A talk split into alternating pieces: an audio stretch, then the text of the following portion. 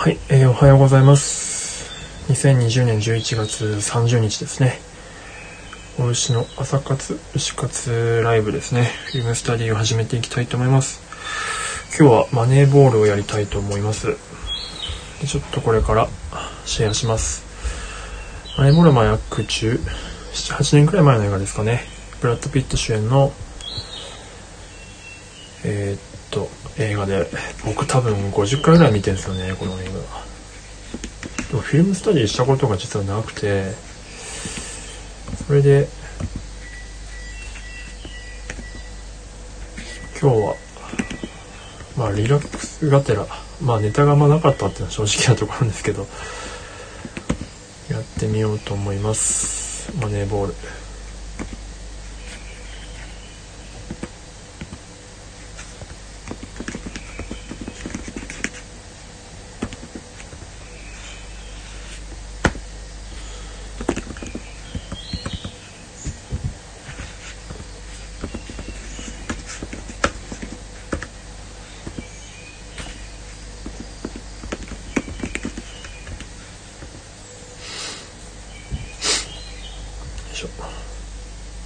お、ミキ、おはようございます。おはう。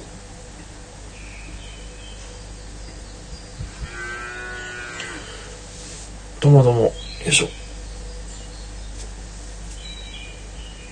今日マイクがなんかうまく機能しなくて多分ホワイトノイズがすごいと思います。すいません。なんかマイクの電源供給ができなくなっちゃったんですよね USB のコードが悪いのかか原因がよくわかんない。アナログ的に寒いからとかなのかな。まあいいや、まあ、今日はちょっとマネーボールをやっていきたいと思います。今日はあんまり結構リラックスモードですね。シンプルにお絵描きをしたいっていうだけです。ブラッド・ピットを描きたいなと。いう感じですね。じゃあ、40スタジオも始めていきます。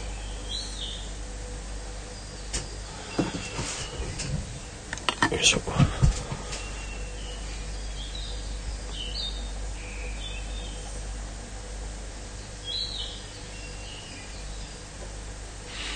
毎回裏にケンスーさんが時間帯かぶってるのが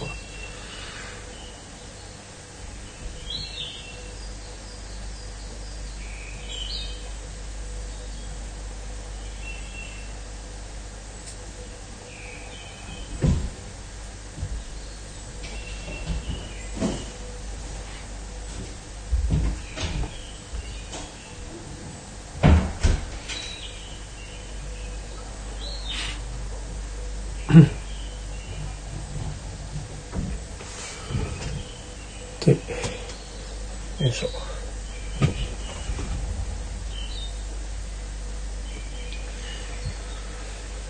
いや、マネーボール僕ね、多分人生でほんと50回ぐらい見ているんですよね。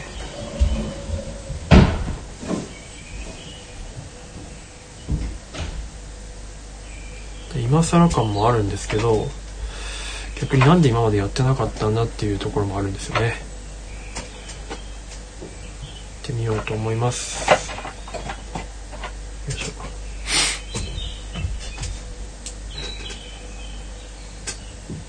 あれ？何も映ってない。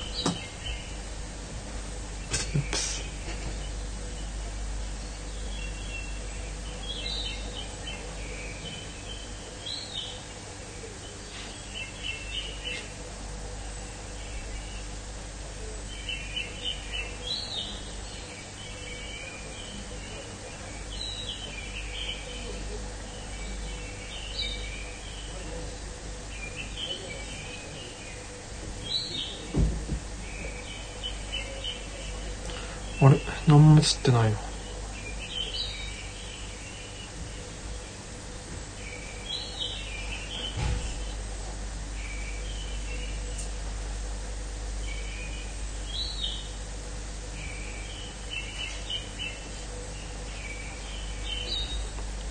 あれダメだな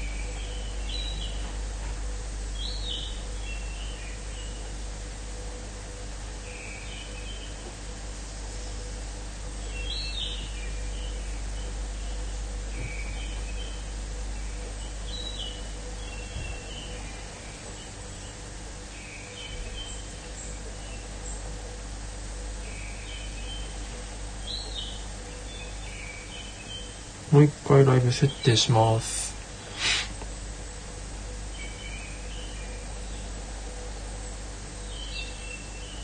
のでちょっとお待ちくださいえー、っと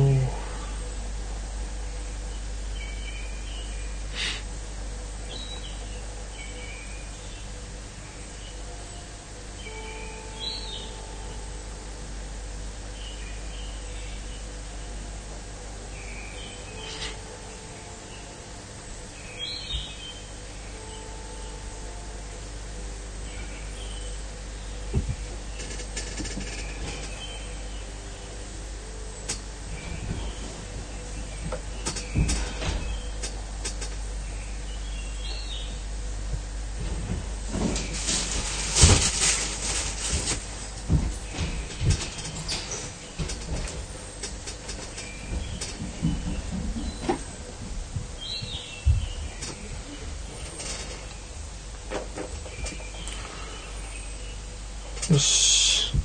これでいけたかなあい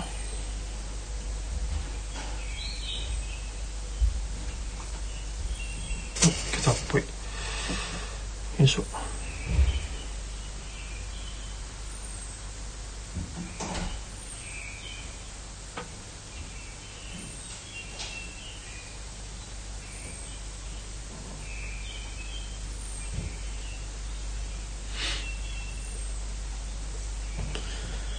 よし。じゃあ始めていきますね。今日はフィルムスタディの、えっ、ー、と、マネーボールをやりたいと思います。改めて。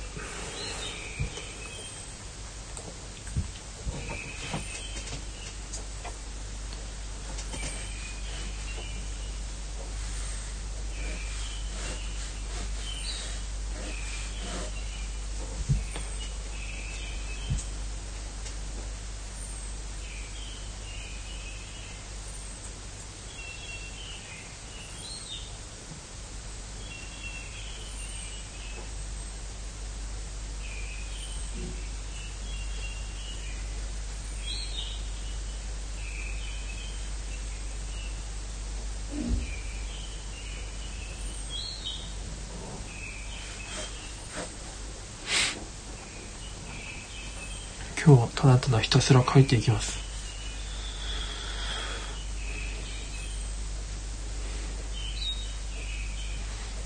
あ、2期いてくれた。ありがとうございます。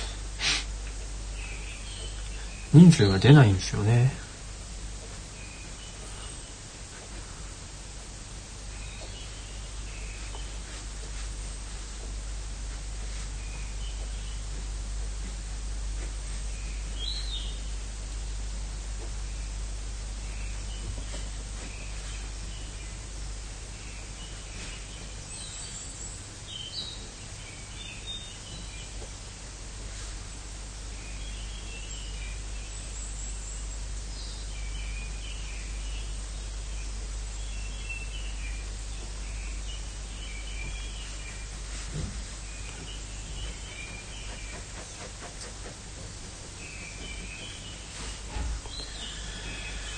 フラピが本当に好きなんですよね。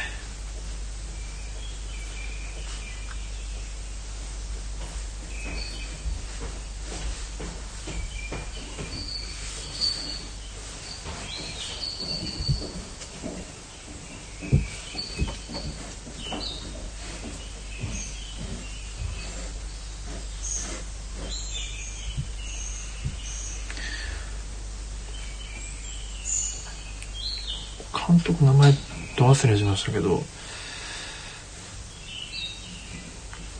この「マネーボール」って映画すごくこう社会進路をかなり意識した撮り方の絵が多いんですよね。手前とかめちゃくちゃ、まあ、社会進路が浅い映像これが何を意味してるんだろうっていうのはずっと考えてるんですけどなかなか答えが出ないんですが。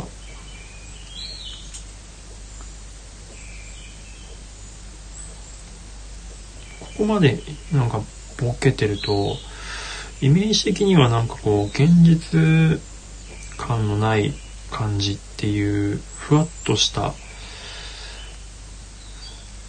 うんまあ夢の世界みたいな感じ印象になるんじゃないかなと思うんですけどまあでもかなりドキュメンタリーチックな作りなので多分意味合い的には違うんだろうなと思うと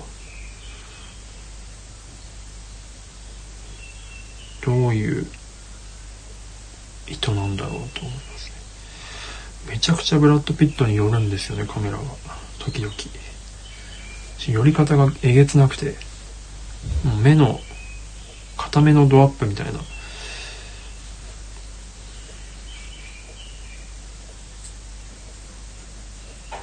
なんかめっちゃ絵が決まってんだよなあれ。なんでなんだろうな。っていうのを何回も見てますけど未だによくわからない。言語化できないです。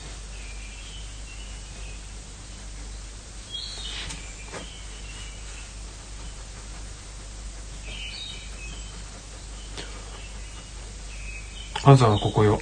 静かが好きありがとうございます。ゆっくり起きて朝ごはんの準備でもしてください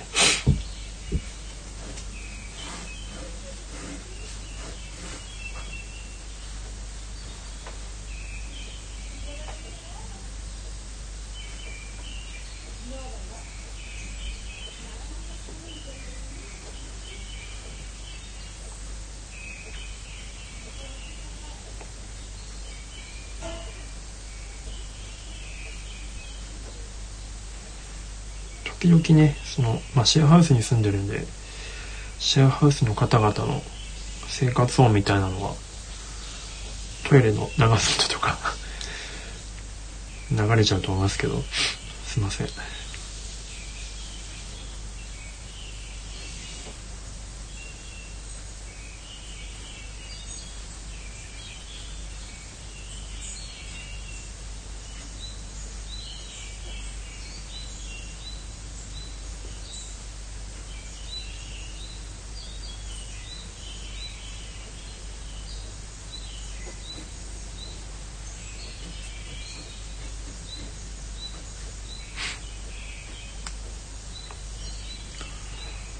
この映画で面白いなって思うのはブラッド・ピットがですねずっとこう下顎を突き出してしゃくれた感じでやってるんですよね。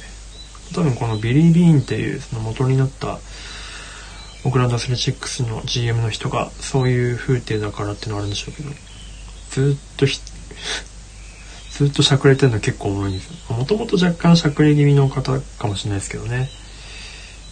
うん面白いですね。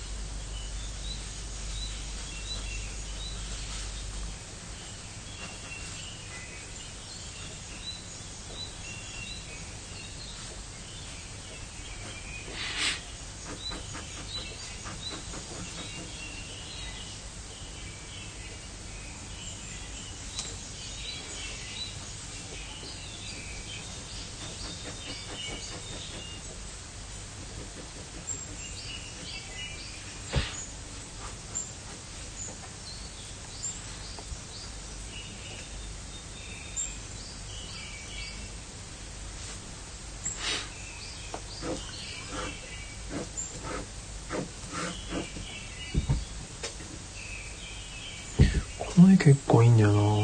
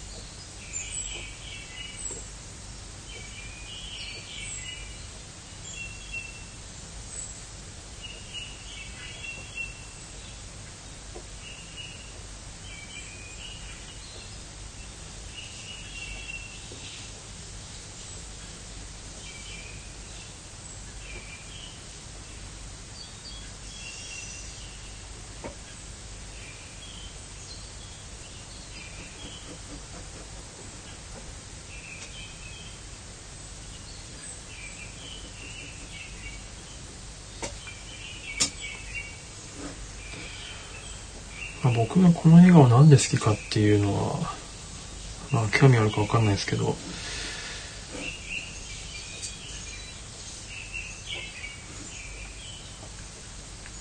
のまあなんて言うんでしょうね。状況的に不利な状況に置かれてもどうしようもないっていう状況の中、まあ、つまりアスレチックスはお金がなくてヤンキースとかレッドソックスっていうすごい強いチームにどんだけすごい選手を育ててもそっちにお金で持ってかれてしまうんですよね。だから育ててはそちらに選手を渡してみたいな感じでなかなか勝てない。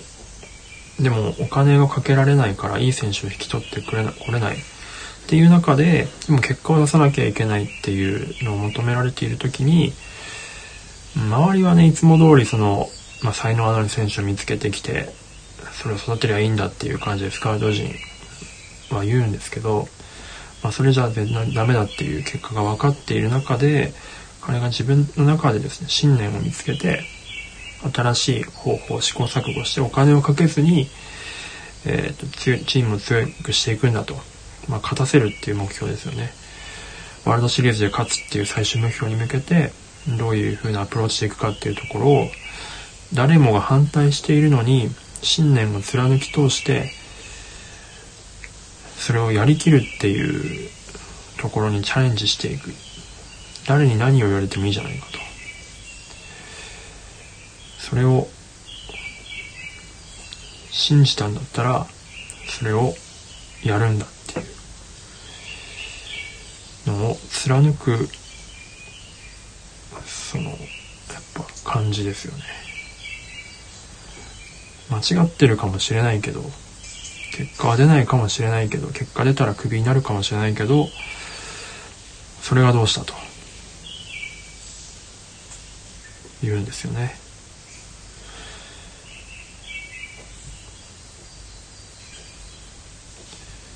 まあ、基本的にはバディもので、まあ、その話を今の会話してるのはそのバディのうんとこの若い大学出たばっかりのイェール大学を出てマネジメント、ま、全く仕事したことないけど一発目の仕事はこの野球界にやってきたまあこの若干体格のいい彼なんですけどどの会話のシーンなんですけど、まあ、彼はまだ大学出たてでねまだまだイェール出てるし可能性はあると。一方で俺はもう離婚もしてるしこれで信頼を失ったらもうもしかしたらスポーツ用品店で働いてしまわなければいけないぐらいもしかしたら球界から退かなければいけないっていうようなリスクがある。でもそれがどうしたという感じですね。この辺はねほんと結構自分の中ではまあ2期いるかな。まあが2期がいるわけでもいるからでわけではないんですけど結構その煉獄さんと僕の中では共通してて。自分のやっぱ信念を貫くってその周りがどうこう言おうけれどもその周りの価値観が正しいのかもしれない。それが得なのかもしれない。そこにメリットがあるのかもしれない。だけどそれがどうしたっていう俺はこれがいいと思ってるんだっていうのを貫くっていうのがやっぱりですね美学というか。そこは本当にこ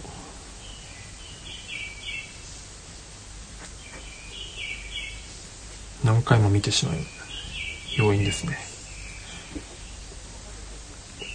基本何も起きないんですけどねこの映画。ずっとただただ会話シーン、まあ、会話シーンがかなりスリリングなんですけど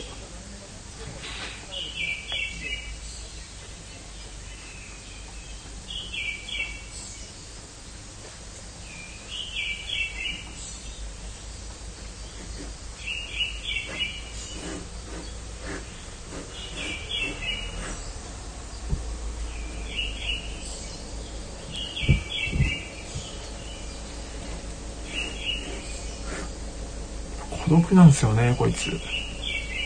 ビリー・ビン。理解者が、まあ、このバニーの人がね分かってくれてますけどそれ以外は全員誰も分かってくれない。唯一娘が若干癒しの応援してくれてますけどそれ以外もう四面楚歌ですからね、まあ、四面楚歌って言うと意味がまた変わってきますけど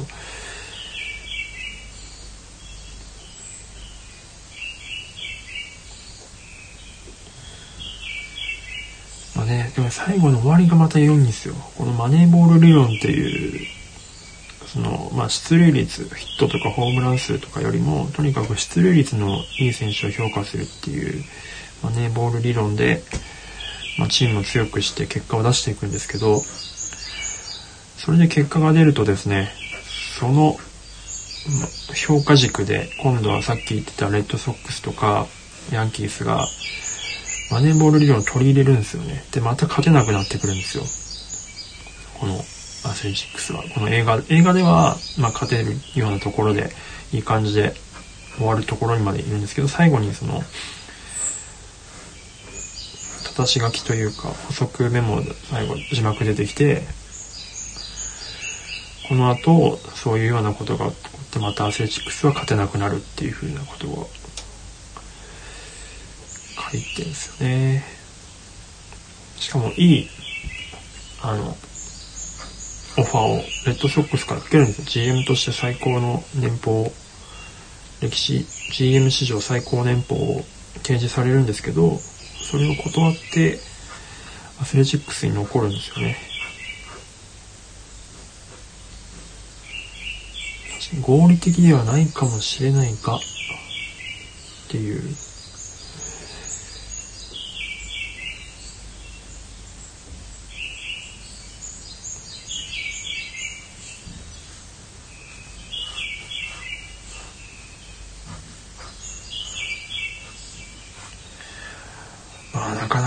こんな風に強くは生きれないですけど、まあでもやっぱ、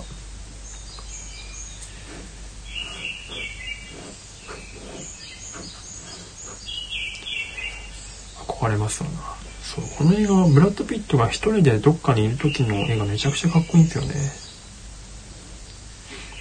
基本的にはバディと一緒にいるんですけど、時々めちゃくちゃ孤独感のあるカットが出るんですよね。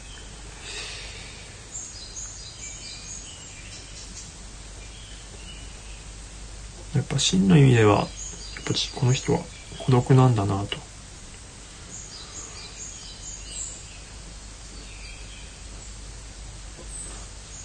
でも、だからどうしたっていうことですよね。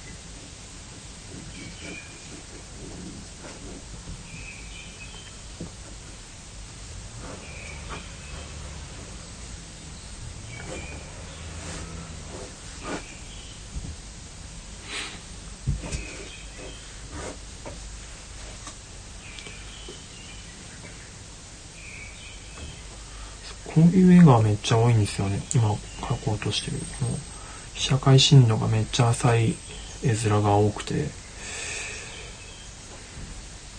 すごく印象的なんだよな。まあ日本のアニメでも最近は結構被写界深度の浅い処理を使ったアニメが、まあ京都アニメーションを筆頭にかなり多くなってきてますけど、被写界深度が浅い絵ってなんかその人の近くにいるっていう感じがやっぱすごくあるんですよね。内面に寄ってるなっていう印象を抱か抱かせやすいというか。まあね絵をちゃんとうまく作んなきゃいけないんですけどレイアウトが閉まらないとただ単にダサくなっちゃうんですけど。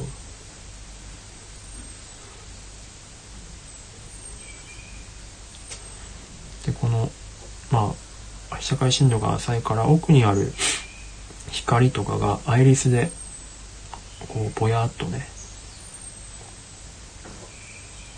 光る感じ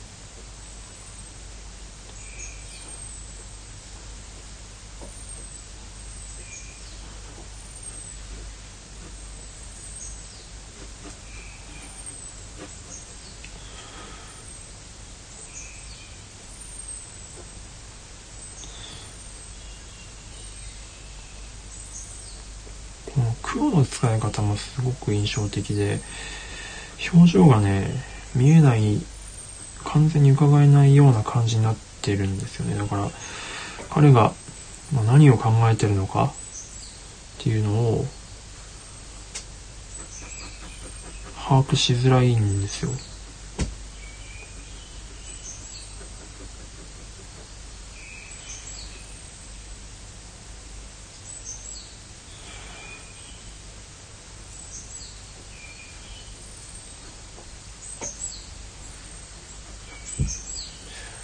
この辺にもまあ意味があるんだろうなと思うんですよね。だからやっぱ彼のその本当の気持ちみたいなのは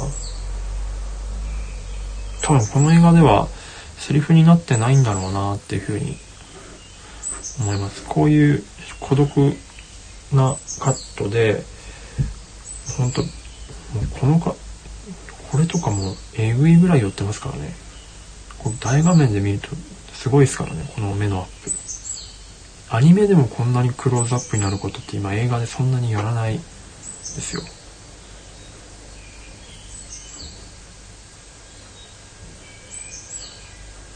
アニメは結構大胆なクローズアップ使ったりもしますけど、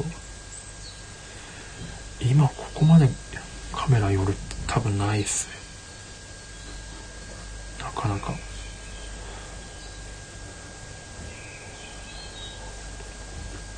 て全然うまく描けない。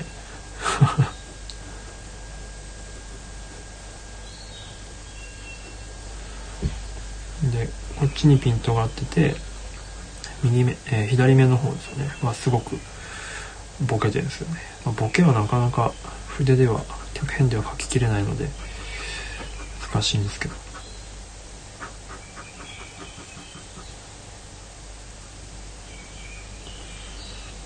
どこを見てるかいまいちわからない。なんか虚空を見てる感じです。虚空というかうん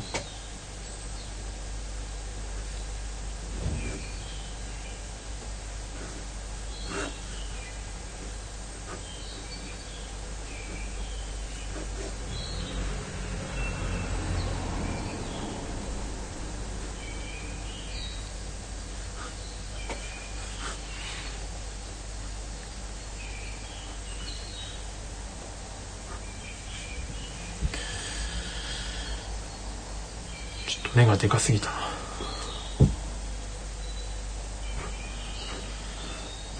まあ娘といる時は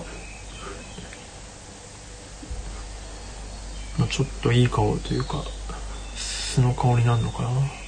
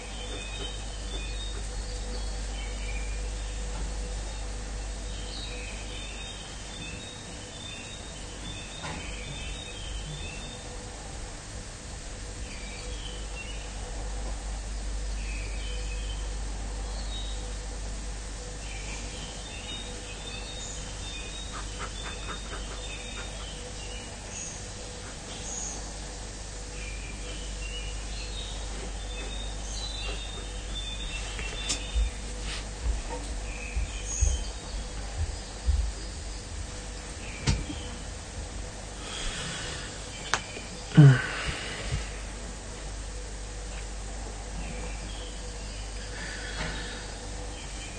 はい。なんとなく書き終えましたね。ちょっとじゃあメモでも書いていくか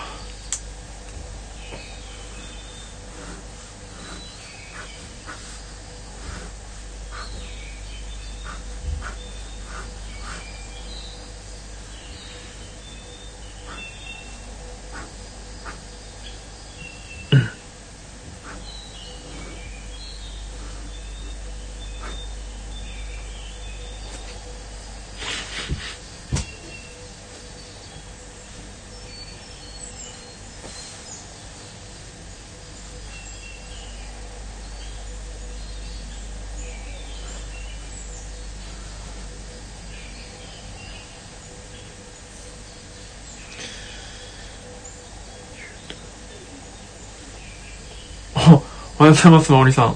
あ、オゼロスタジオの方で、まおりさんが差し入れをコーヒーいただきました。ありがとうございます。すいません、なかなか僕タイミング合わなくていけてないんですけど、毎日やってらっしゃるみたいですね。アーカイブだけちょっと、ちょこちょこと覗かせていただいてます。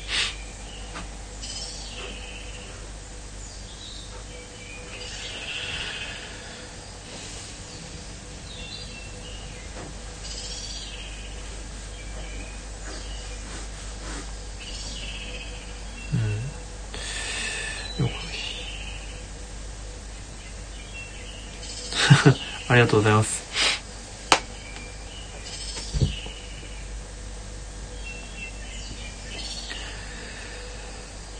昨日、おとといとね、ノート記事の執筆みたいなのをやってて、で、今日は、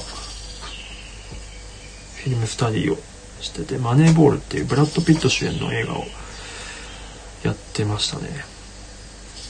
まあ、被写界深度がとにかく浅いカットが多い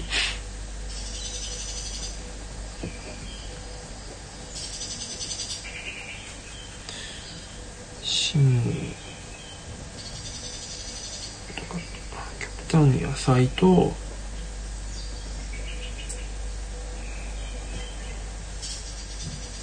菜でそれをなんかそれは効果的効果としてはえー、っと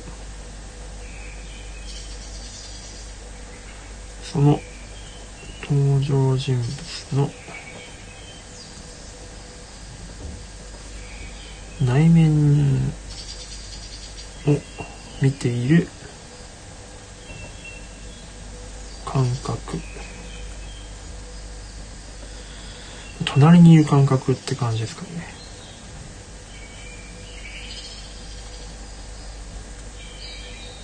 だから多分になりやすいからだからまあその被写体というか登場人物に共感してもらいたい場合はすごく有効な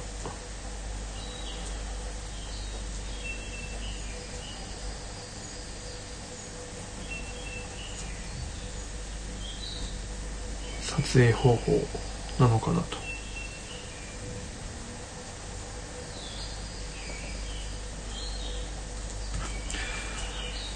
いう感じですかね。この、まブラッド・ピットを演じるビリー・ビーンっていうすごく孤独で、孤独に自分の信念を信じて突き進む男に誰も味方がいないけど、見ている僕らは共感する。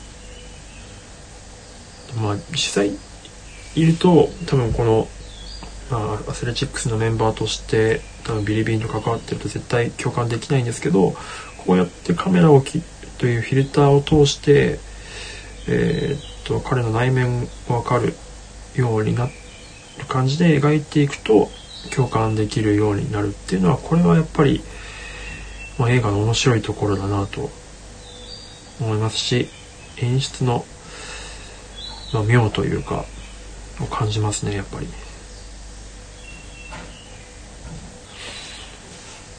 うん、というような話をしたところで終わろうかな。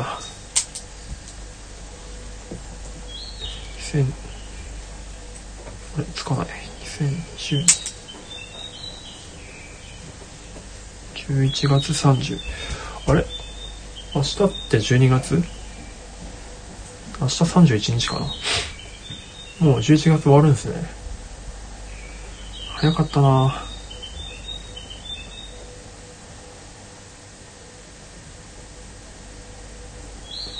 31じゃないです。ありがとうございます。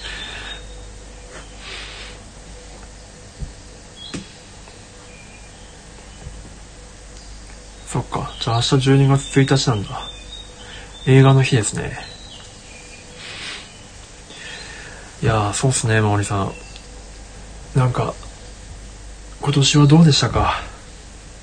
まだ終わってはいないですけど。あ、そうだ。スタンド FM の方で大池二期がやってた、あの、来年の目標チャンネル書かないとな。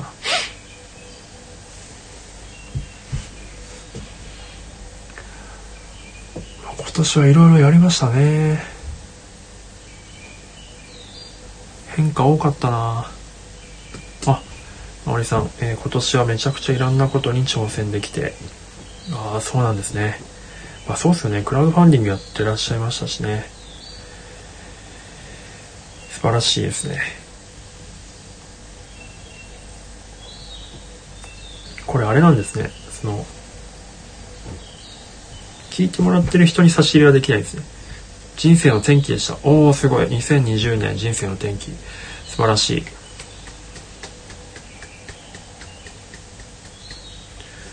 これそっか。コメントしてくれてる人にお返しはできないですよね。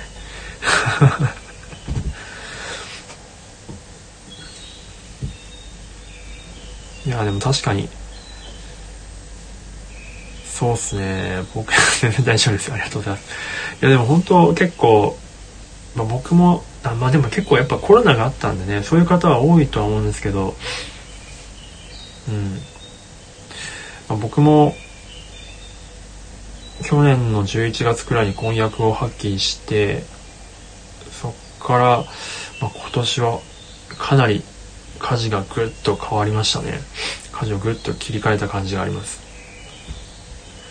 まあ、そもそも去年とか全然自分で発信とかしてなかったんでね僕もいろいろいろんなことに挑戦し始めてるって感じですかね。まあ結果はまだ出てないですけどね。来年はだからちょっと多少なりとも実績というか結果を出せるような年にしたいなと思ってますね。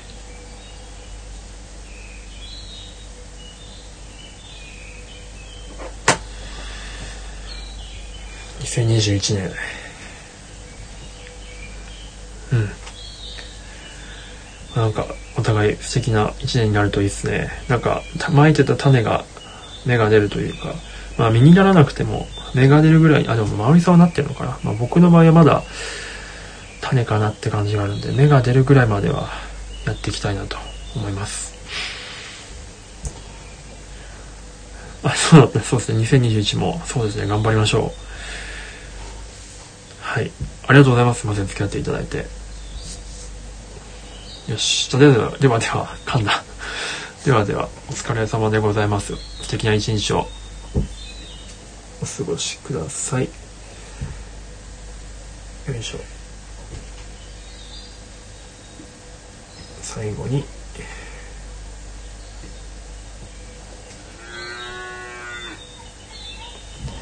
ではではありがとうございました。失礼します。よいしょ、ちょっと。消せないんだよな。よいしょ。終わります。